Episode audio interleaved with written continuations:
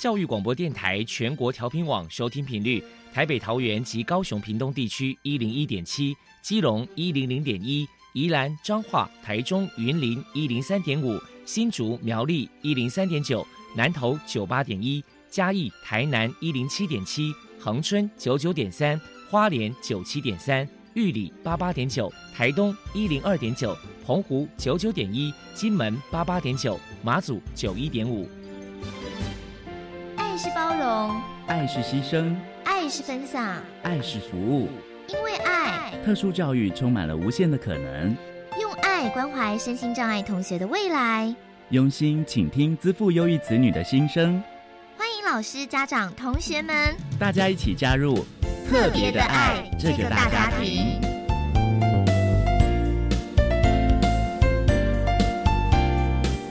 本节目由教育部学生事务及特殊教育司指导，国立教育广播电台监制，欢迎收听。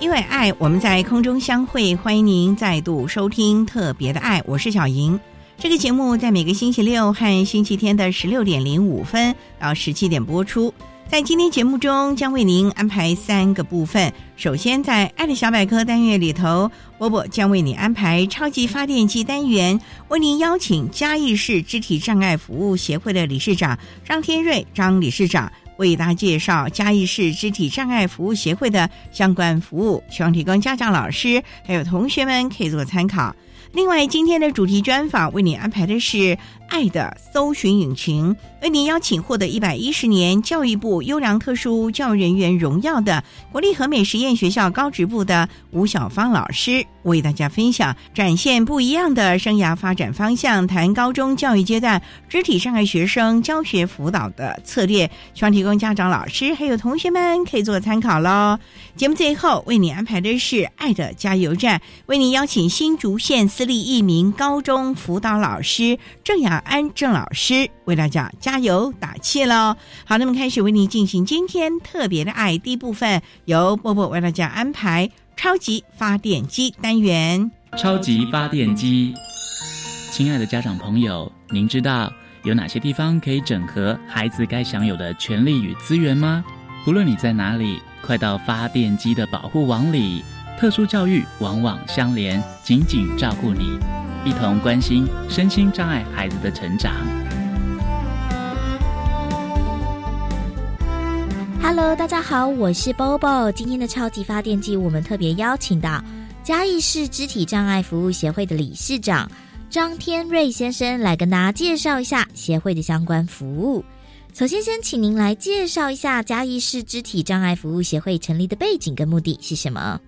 我们嘉义市肢体障碍服务协会是在民国九十八年成立啊。那因为我们是一个以小麻痹为主的社团，现在的小麻痹的朋友都年纪都渐渐大了。以目前来讲的话，大概差不多五十五到六十五岁是最多的人员了哈。那十年前的话，大概是大家都已经有差不多五十五岁左右了。因为小麻痹的一些朋友，他们的活动范围比较少，那我们就想说，这个社团成立起来，可以帮小麻痹的朋友，还有身心障碍朋友，可以做一些言语啊交流啊，还有他们可以做一个学习啊，还有帮这些朋友跟政府中心做一个沟通的管道，这是我们当初成立的目的。接下来，请您谈一谈交易市肢体障碍服务协会的服务对象有哪一些条件？另外，服务的项目有哪一些呢？当然，我们是以小麻痹的朋友服务为主，但是我们一般的身心障碍朋友，我们也会服务啦。那我们没有什么样的特殊对象，就是他有特殊的需求的话，比如说他们可能在资讯上不够普及，接受不详细啊，然后还有跟政府的沟通管道有欠缺的时候，我们这个社团当一个媒介来帮大家做一个沟通。那我们的像目前的服务项目，当然我们就是社团而已的哈。那我们现在就是提供身心障碍朋友一个联谊啊，还有一些开创性的一些体验性活动。然后我们目前就办了很多的研习课程啊，然后还有一些体适能运动，让身心障碍朋友来做一个特殊的体验这样。再来，请您介绍一下协会在过去曾经举办过哪些活动，与人们互动交流。如果看一下现在全国的肢体障碍的类似的相关团体，但目前的活动性可能大家年纪大了都比较老了哈，所以活动性也比较少一点。那我们这个社团从成立以来，除了一些固定的研习课程，还有一些固定的年假的一些活动以外呢，我们也有办一些比较特殊的体验的哈。像我们曾经在跟我们嘉义市的蜀地嘉义医院配合办了两年的体适能运动哦，就我们跟医院的护健室都连接起来，差不多一年有半年的时间，可以让身障朋友在每个晚上可以到那边去做护健，然后有护健师的陪同。这个活动我们连续办了两年了，然后后来是因为经费上有一点困难，我们才停止了。完了，然后我们另外有两个比较特殊的活动，曾经跟那嘉义县的水中运动协会，我们跟他们办了一些水中的体验活动，包括我们让大家去骑水上摩托车，然后划独木舟，还有气垫船。那个活动要办起来的话要很麻烦，还有包括海巡署啊，还有救难队啊，搜救总队很多的单位来一起来陪同，所以我们连续办了三年呐。那因为最近这两年刚好疫情，我们就刚好就没有。办的哈，那天我们也办了骑马的活动哈，骑马让大家去体验，因为骑马这个运动可以让身上的朋友哈，可以全身可以运动到，就类似游泳一样啊。那这个活动呢，我们也是，当然我们要办那个骑骑马活动，不是像我们一般的正常人哦，只要骑马很方便，因为我们小麻痹的朋友，因为下半身没有力量哈，我们坐在马上就像马上面坐了一个不倒翁一样，所以那个马一前进的时候，我们在上面晃来晃去，就可能会跌下来。所以我们每匹马在一个身上朋友，我们有四个。工作人员陪同在旁边，我们在马场里面来绕一圈，让大家做一个啊骑马的体验练习，受到大家很多的欢迎啊。接下来，请您说明一下协会在未来有哪些新的计划？因为这两年刚好都有疫情啊，所以我们今年的活动可能也会比较减少了。其实我们每年的活动都会很多哈，那今年下半年的话，我们可能就是。固定的一些研习课程，那我们现在目前的研习课程都是会比较让身心障朋友在实际上可以运用到的。像我们今年有规划，比如说我们大家在手机的运用的部分啊，比如说手机你的一些程式啊，还有影片的剪辑啊、照片的编辑啊，那些比较有实际上运用到的，还有一些画画课程啊，还有一些语言学习的课程，比如说我们学日文、唱唱歌这些课程。当然，我们今年可能也是主在体适能运动，我们也是会继续推广，因为这个就比较不受到疫情的限制了哈。我们原先办的时候人数都比较多，现在都比较小班次，大概一般都差不多十五个到二十个而已啊。因为就是疫情的关系，我们协会的办公室空间也没办法容纳那么多人。请教一下张理事长，一般大众与肢体障碍朋友相处，到底该注意哪些事情呢？其实大部分的身障嘛都是不错的啦，心里面也很想跟大家去做一个交流啊。因为一般很多人可能没有跟身心障碍朋友直接接触，所以他们其实也不知道说大家都会彼此有一点戒心呐。当然有一部分的身心障碍朋友，我们也知道他是很有玻璃心的，就一点小小的碰触到他心里面伤痛，他可能就受不了的。说这个当然也难避免了。但是我觉得说。比如说，像我们这个团体是比较 open、比较开放的，而且是比较跟社会有在交流的，让很多的民众来接触我们。其实是我一直跟我们的身心障碍朋友讲说，你们要把手主动伸出去，人家的手就帮你牵起来。其实这个社会是要互动的啦。那就是因为很多人对身心障碍朋友，因为他的个性，或者说因为大家接触的机会比较少，大家都有点怕怕的哈。包括我当会长的时候去跟人家接触，人家一眼看到我也会。有一点冷漠这样子，因为他不是冷漠，他是在观察我。其实我是很热情，就是说后来就是被大家接触久了以后，他们本身很热情的来帮忙我们了。所以我觉得用同理心、尊重的心情哦，大家一起来互动，我觉得办的民众应该是这样做。但是我还是重复一句话：，身心障碍朋友要有一点主动的一些，你有需求，你有需要人家帮助，你有需要，你想要跟人家建立好的感情的时候，你要主动伸出你的双手。谢谢。最后，您这边还有什么样的话想要传达的呢？我想哈，团体可能它的运作，因为它有资源的关系哈，它没有办法做得很好。那我们当然我们是在补政府的不足啦。那我们希望能够建构一个桥梁。但是我是觉得现在政府比较注重的一些区块是在长照的部分。以我的观察，现在身心障碍朋友一些福利状况，可能在各县市也都比较持续的活动福利可能是比较少一点的哈。是建议说政府可能要注意一下，其实身上的朋友不是只有制定的一些福利，或者说你制定一些补助是需求的，其实他们有需要的，可能在他们的心态啊、心情啊，还有他们的联谊啊，哈，还有他们的私底下一些热火的学习，这个是很重要的。我希望政府可能要多做一点的哈。那另外我们希望说，我现在一直在推广就是无障碍的环境的推广。其实无障碍的环境推广对大家很重要，不是对身心障碍朋友重要而已。我想我有时候去店家跟人家沟通，一个餐厅他刚开始要开店以前，他可能要装潢的时候，就跟那个老板沟通，我说你现在把无障碍做起来，不是说。小麻痹的人，或者说肢体障碍的朋友来不方便。现在是一个高龄的社会哈，很多的家庭里面都有高龄的长者。你如果把那个无障碍空间做起来的话，很多人出来用餐的时候很乐意把长辈推出来一起来用餐。我想，而且我觉得我们这样主动去讲哈，他们都很乐意来去接受了。那我想政府可能在无障碍的部分，我们嘉义市我们的市长是一直很注重这一块，但是我有的时候到外县市去，还有一些县市哈，可能还还有一些部分要进步的。那嘉义市我不是说他。一定是最好。那嘉义是一个小城市的话，其实我们住在这边，我是觉得嘉义是一直是一个幸福的小城市哈。那我们觉得目前的无障碍不是做的第一名，但是我觉得差不多在中间的地方了哈。那还有一些进步空间呢。那我也是障碍的一些推动的委员呢，我也会尽量在这个区块去做。那我想说，这个部分需要政府跟民众一起来哈。那我们也希望政府除了说你去做硬体的改善推广以外，也要在资讯上让民众了解说这个无障碍的空间建立起来，可以让怎么样的全民。有一个一个照顾的地方。非常谢谢嘉义市肢体障碍服务协会的理事长张天瑞先生接受我们的访问。现在我们就把节目现场交还给主持人小莹。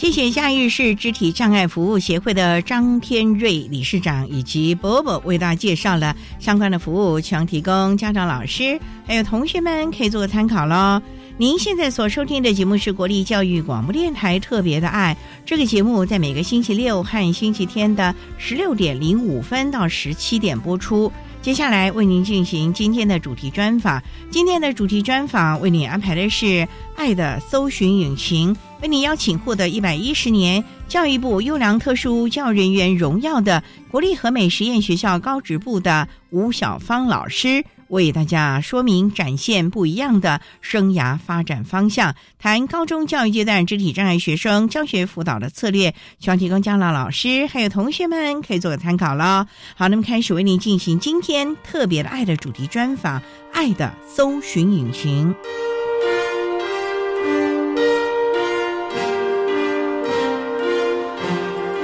爱的搜寻引擎。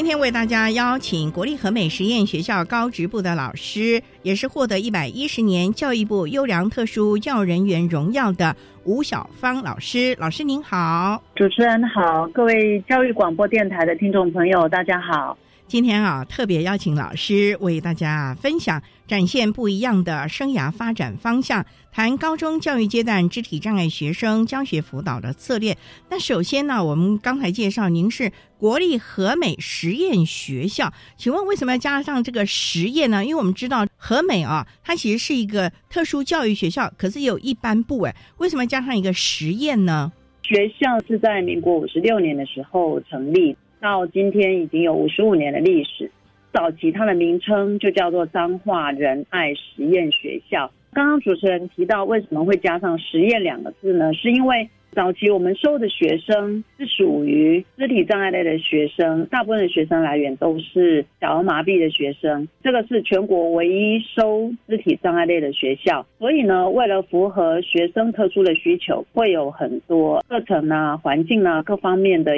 配合。可能没有办法有一个固定的一个模式，就是一定要怎么样。所以我们学校呢一直都是保留有实验这两个字，就是说各种不同的可能性，我们都有发展的可能。意思就是随时弹性调整，边走边修正，希望能够提供所有的学生，甚至于老师还有行政团队，大家在我们这个和美能够各展所长，而且。能够保障我们孩子的受教权了。刚才您提到了早期是招收肢体障碍，尤其是小儿麻痹的孩子，近年来还是招收肢体障碍的孩子为主吗？我们目前为止还是以招收肢体障碍的学生为主，但是呢，这个样态呢跟以前有很大的不同啊，就是说小儿麻痹的学生他已经越来越少了。后来呢，我们有转型招收。脑性麻痹的学生，甚至于到现在呢，可能我们还会再收一些非智障类的学生，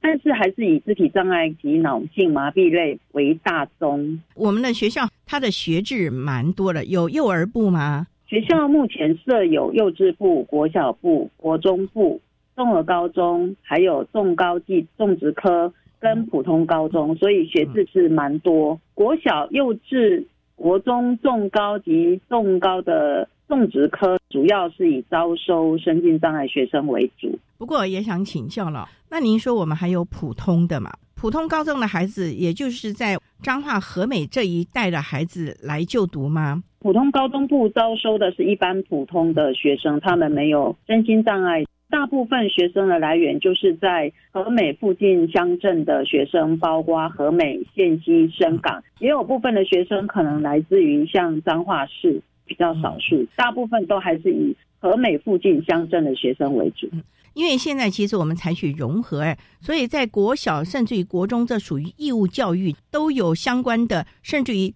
特教班的编制。那为什么我们还要有？幼儿部、国小、国中部呢，是招收比较重度的孩子吗？对我们学校就是一个特殊教育学校。那特殊教育学校的招收的对象是以中重度甚至于极重度以上的学生为主。像特教部这边的孩子，他们就不同于普通高中部，学生是来自于全省各地，所以有学生从高雄、宜兰、屏东各地都有。这样的一个集中式的班级是不同于一般学校里面的特教班，所以这群孩子都要住校了，远道而来的。哎，是的，因为他们家里面住的比较远，学校就必须要提供给他们住宿的服务。当然，住宿也必须要去评估啦。幼稚部就没有提供住宿这一块。总而言之，还是要看孩子的需求，那学校能够提供最适切的协助了。张代啊，再请获得一百一十年教育部优良特殊教育人员荣耀的，目前任教于国立和美实验学校高职部的吴小芳老师，再为大家分享高中教育阶段肢体障碍学生教学辅导的策略喽。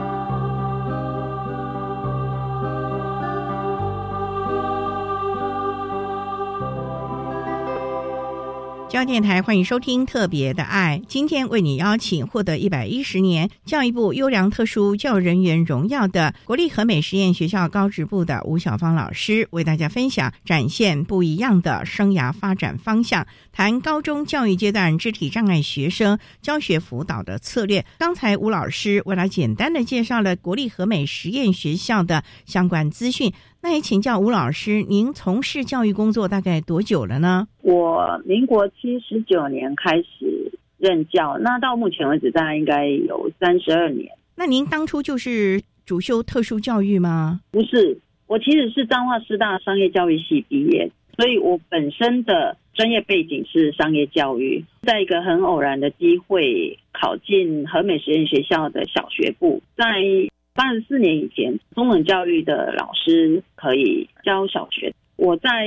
七十九年那一年考进去之后呢，那一年的暑假就又回去彰化师大的特教系修特教的二十学分。经过几年之后，我又回彰师大特教系去修研究所的四十学分班。民国八十六年学校成立商业科的时候，我就转来教商业学程的学生，把我所学贡献给这些特殊的孩子。所以，吴老师，您的商业专业是在特教这一部分教孩子吗？不是在一般我们所谓的普通高中那一块哦。我们学校有成立商业科的状况之下，刚好我也是有商业背景，所以这些学生他们也可以学习商业的课程。所以并不是只有特教学生可以来跟您修课了，不是只有一般生才能够修商业课程。有一些孩子他是认知无缺损的这样的状态之下，或者是认知他有稍微缺损状态之下，他可以学习商业的专业课程。如果是认知缺损比较多的，我们就会把生活上的一些商业的概念导入课程里面。所以还是要因材施教了。是我们会有分组上课这样的状况。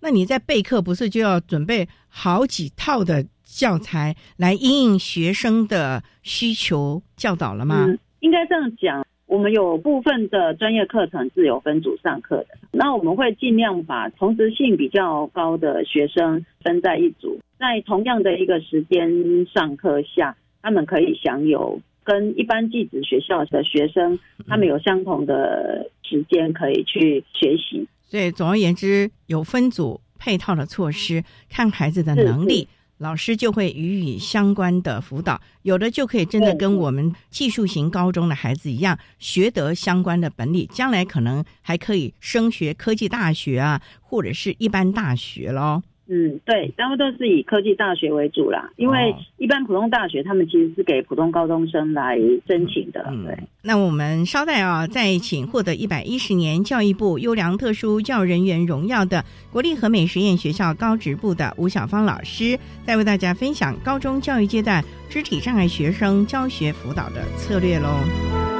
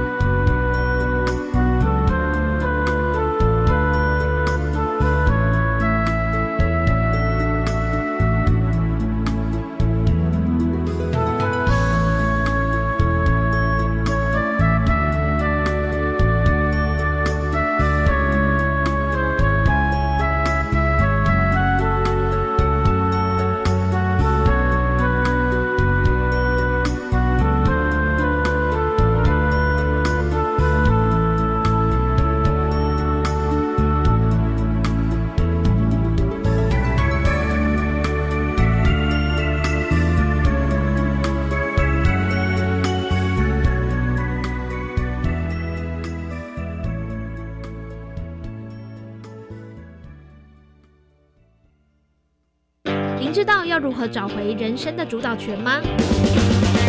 教育行动家节目主持人张慧欣，九月十二号上午八点十五分，将在教育电台生动全世界粉丝团脸书直播，邀请台北宣言文创发行人。刘轩，以及乔治亚理工学院国际事务部亚太区执行总裁。詹斯顿，和我们聊聊他们人生的精彩故事，邀请你一起成为超越自己的男人。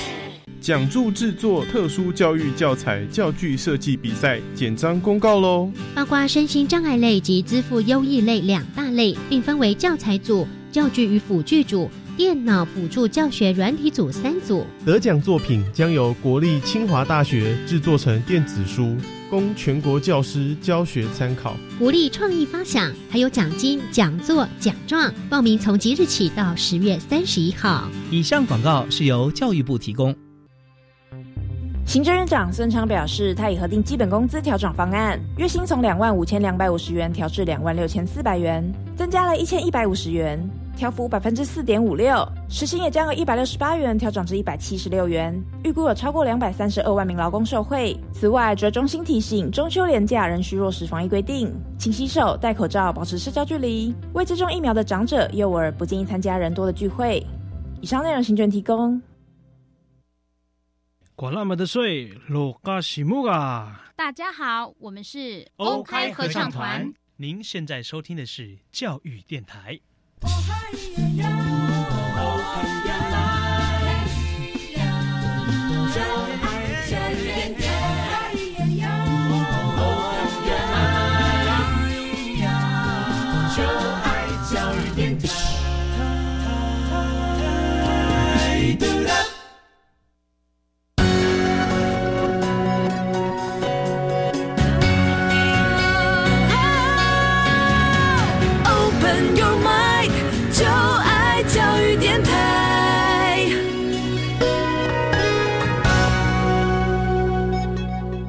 教育广播电台，您现在收听的是《特别的爱》这个节目，是在每个星期六和星期天的十六点零五分到十七点播出。今天为您邀请获得一百一十年教育部优良特殊教育人员荣耀的国立和美实验学校高职部的吴小芳老师，为大家分享展现不一样的生涯发展方向，谈高中教育阶段肢体障碍学生教学辅导的策略。刚才啊，吴老师为了简单的介绍了国立和美实验学校的相关概况，以及老师如何把您商业这方面的专业致力于一般生或者是特教生的学习了。那也想请教，那这个商业会计在我们特教的这一块啊，老师您会教他们一些什么？如果说他的认知没有什么问题，那你会教他？比较高深的，也就是我们技术型高中的孩子们必须要学的吗？我先说明一下，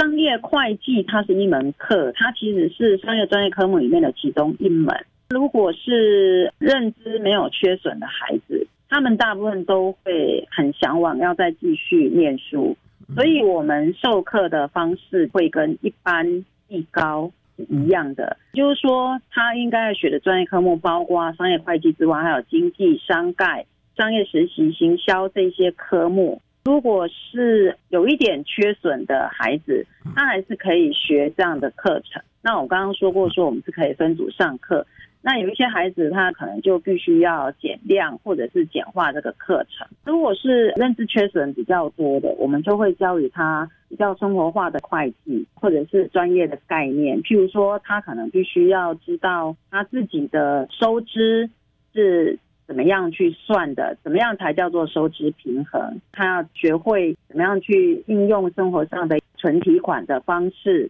还有商业礼仪。听起来还包罗万象，还有商业礼仪啊！请问老师，什么叫商业礼仪？你们不是就是会计嘛，或者是行销经济学吗？我觉得现在这个社会是比较走向服务这样的一个情况，学生的态度还有他的礼貌是非常需要被重视的，所以我们可能也会教孩子、客人来的时候啊，你要怎么应对啊？你要怎么样的问候？这个大家都是商业礼仪课程会比较着重的。哎，那老师我也很好奇，像我们和美的孩子啊，当然就像您讲的，有的会继续升学到科技大学，那有没有就直接进入职场的，他不去升学了呢？以商业科的学生来讲是比较少，他们很多都是继续到大学就读，大学毕业以后他们会进入职场，进入职场他们就会有不同的职场的样貌。那老师啊，您这么多年的教学经验，三十二年啊，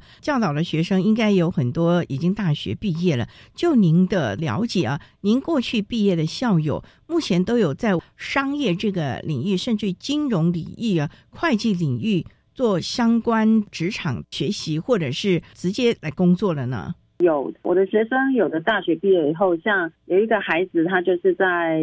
大学的总务处。工作，他工作的内容就是跟报税或者是提请鉴保这样子的工作是有关。那有的孩子他们是在服务业工作，那有的孩子是在超商，有一些孩子他们可能在工作职场上不是那么顺利。他们有的人就会从事网络购物团购的工作，所以其实他们还是都跟商业这个部分有关系。至于说进到金融业的，目前我是没有知道有进入到金融业的。不过总而言之，孩子们总是把自己的专业寻找到了一个适合他职涯发展的方向了，所以他们的就业持续率应该都还不错吧。对，所以这个部分老师看到他们的成果，应该也很开心了。是我刚刚提到的那个在大学总务处工作的那个学生，嗯，我们今年还有请他回来跟学弟妹分享，他怎么样念书，在工作职场他是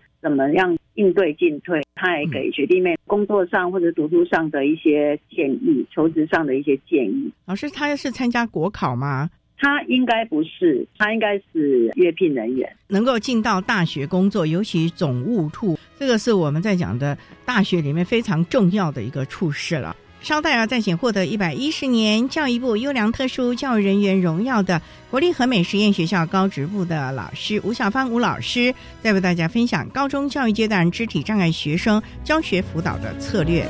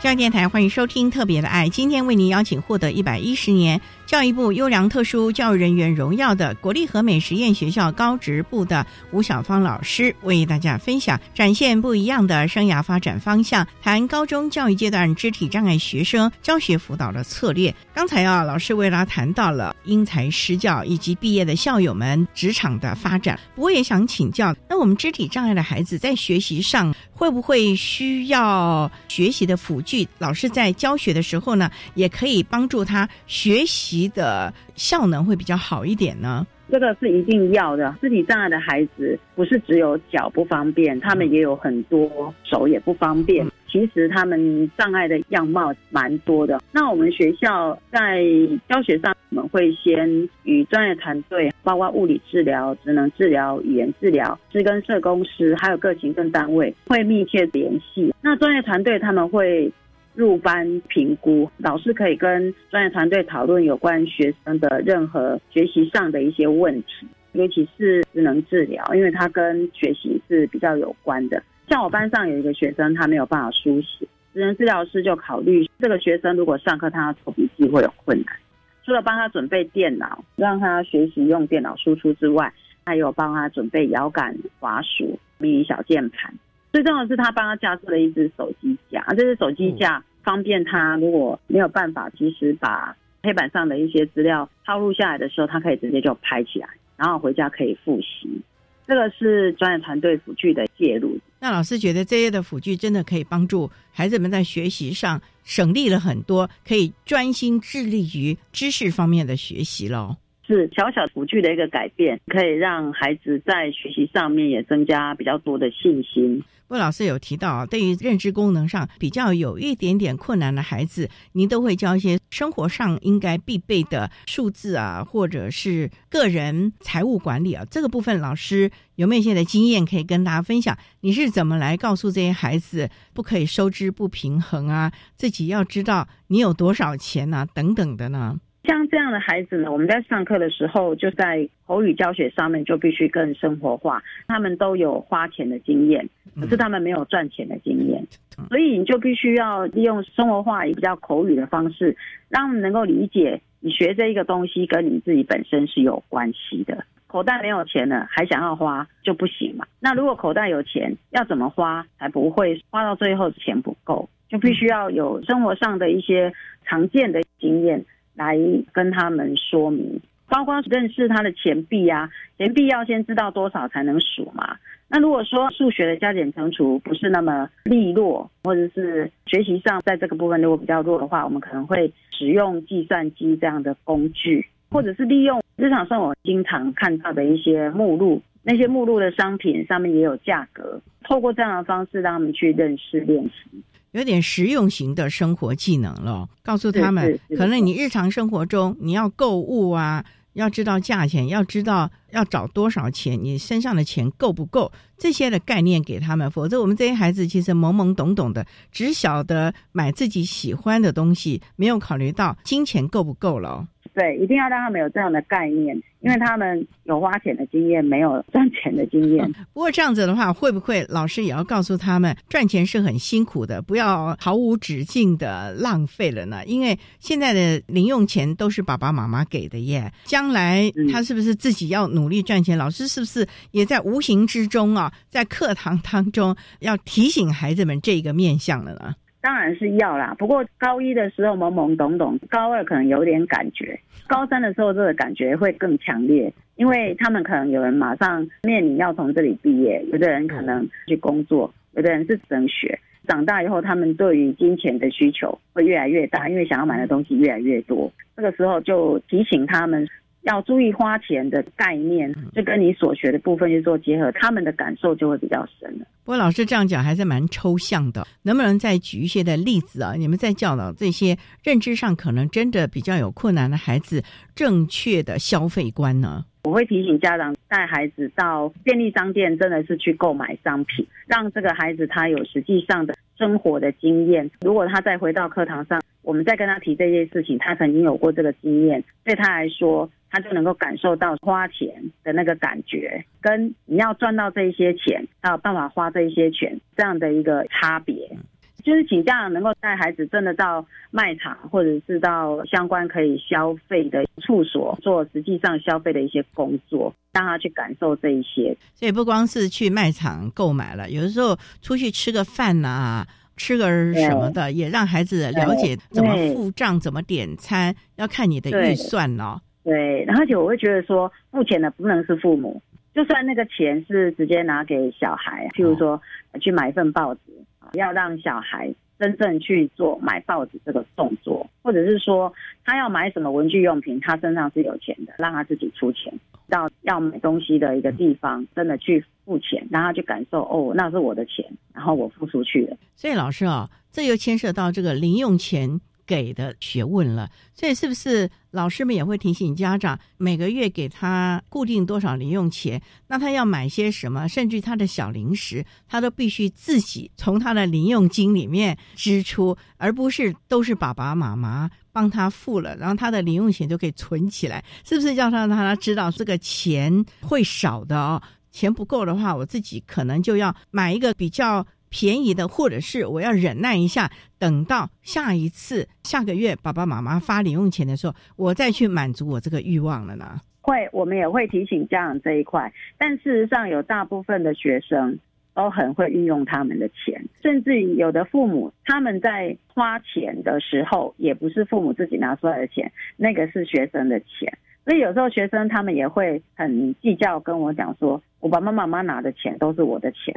他们就是把我的红包钱拿来付我的学费，其实他们就会有感受了。这样是好还是不好？来 告诉了他们。我觉得就是要让他们有一个概念，这些钱是你的，就是花在你身上的啊，没什么好计较的啦。因为就算是红包，也是给你付学费啊，不然。哪里来的钱交学费？爸爸妈妈已经很辛苦工作了。对，这个食衣住行，家里你所有的可能还要付房租啊，各种的费用啊。其实有的家长他们会采取这样的一个策略，也是因为家庭的经济它是有限的啦。但我倒是比较少看到无限制的给零用钱，然后让学生花。在我的教职生涯里面，比较没有看到这个。还是要教他们正确的消费观念，以及对于金钱正确的概念了。招待啊，再请获得一百一十年教育部优良特殊教育人员荣耀的国立和美实验学校高职部的吴小芳老师，再为大家分享高中教育阶段肢体障碍学生教学辅导的策略喽。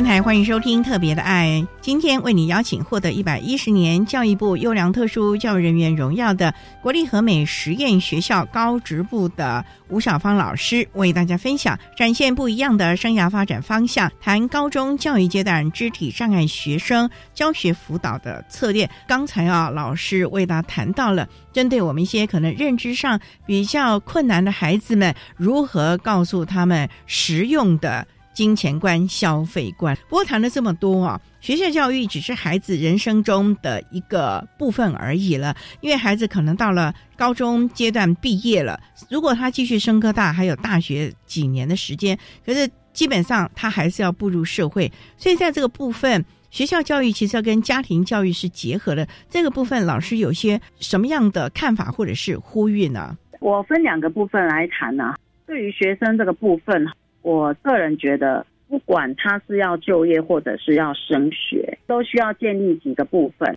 第一个最重要的部分，我觉得需要懂得自律。很多学生他们把时间都花在滑手机上面，可能玩游戏啊，或者是聊天，会比较延宕他应该要做的事情，譬如说课业的准备，或者是技能的准备。所以我会希望学生，第一个是需要自律，第二个我会希望学生。他要能够妥善的利用零碎的时间，像红兰老师他就有提到，他在那么忙的状况之下，他可以利用零碎的时间翻译六十四本书。所以零碎时间能够善于运用的话呢，他能够得到的效果跟那个结果其实是很惊人的。我是也蛮希望学生能够把这样的价值观建立起来。第三个呢，我希望学生能够看重自己，虽然肢体上面的不方便，外人一看。就能够看得出来的，所以比较会有很多异样的眼光哦，导致于自己的自信啊、自我的看法都是比较负向的。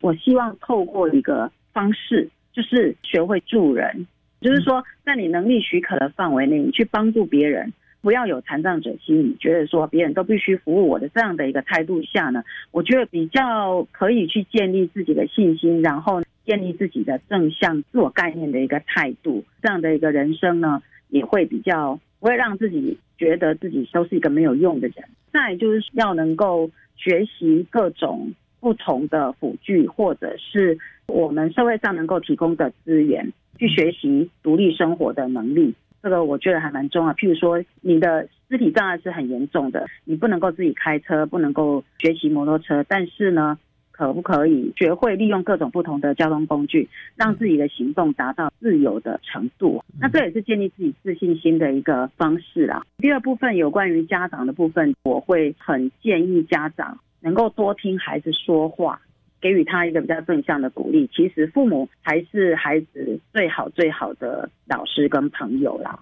多花一点时间去陪伴他们。在生活的经验上面，我觉得不必过分的代劳。像刚刚主持人提到的，能够给他们正向的消费的一个经验，但是他也必须真的要有这样的食物的经验，然后去让他感受。父母不要过多保护了，不要一直用手机来满足小孩。我觉得这件事情还蛮严重的。希望可以有很多的机会，然后家长可以跟孩子讨论他们的未来，能够让孩子感受到家长也是很在意他们的。这个是我期待未来的发展可以更好的一些建议。所以亲师的合作也很重要，否则学校老师教的这一套，孩子可能已经觉得还不错了，可是回到家，家长又是另外一个标准，那这样的孩子其实学习效果是没有那么棒的喽。对，但我很庆幸的是。我班级的家长配合度都蛮好的。我们也很担心的，就是像老师您班上可能都是家庭功能还不错的。如果他是属于弱势家庭啊，甚至家庭功能不是那么好的这些孩子，他要怎么样的亲子之间的互动？是不是这个时候可能我们的社会资源或者是学校这个部分就要多多的协助一些了呢？因为我们学校有社工师，通常我们发现脆弱家庭的时候，我们会跟社工师讲。我们会有一张单子会填出去，社公司就会有比较多的关心度。再来呢，我们在新生进来的时候，我们都必须要在一个月内去进行家访或者是电访。如果知道学生的家庭支持度比较不够的时候，我们可能会去寻求他周边还有没有其他的亲戚可以来帮忙。所以我们学校经常会听到的是姑姑或者是。阿姨这样的一个角色。来协助学生。当然呢，如果这个家庭的状况就是很不好的时候，我们也会透过当地的社工师进行了解，甚至于我们会跟当地的社工师联合，然后去做家访。所以，这相关的配套措施都是面面俱到的，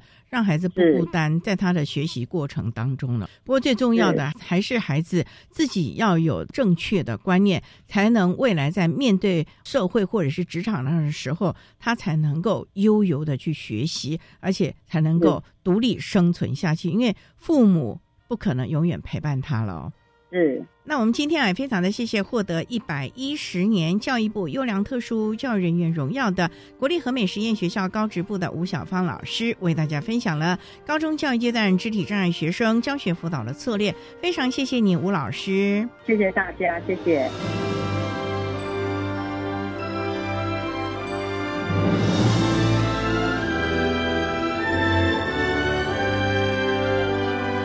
谢谢获得一百一十年教育部优良特殊教育人员荣耀的国立和美实验学校高职部的吴小芳老师，为大家分享了高中教育阶段肢体障碍学生教学辅导的策略，希望提供大家可以做参考了。您现在所收听的节目是国立教育广播电台特别的爱节目，最后为你安排的是爱的加油站，为你邀请新竹县私立一名高中的辅导老师郑雅安郑老师为大家加油打气喽。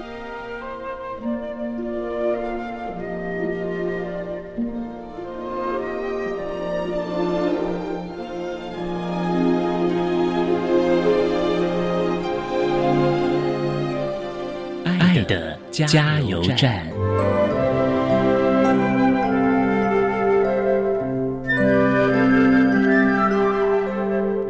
各位听众，大家好，我是目前服务于新竹县我是一名高中郑雅安担任辅导教师。不知道各位老师、家长有没有曾经听过一句话，叫做“生活无处不性别”，这用来表达的是性别不平等的问题，或者是性别刻板印象。其实充斥在我们生活当中，我们的孩子也深深的被这些社会对不同性别的期待所影响着。无论是常听到的女生啊要学会做家事，或者是男生最好要读理科等等的，其实这些都让孩子因为自己的生理性别而受到一些限制。这些日常生活中所发生的一些事情啊，也许是老师或者是家长可以进行性别平等教育的契机。可以帮助孩子了解性别不代表你的限制，我是男生、女生或者是其他的性别，不代表我应该要表现出什么样子，也不代表我应该做什么符合社会期待的事。我的样子是由我来定。每个孩子都是独特的个体，透过日常中的性别教育，可以让每个孩子都能够突破性别角色的限制，探索自身的价值，然后学习拥抱真实的自己。以上这些建议就提供给大家参考，谢谢大家。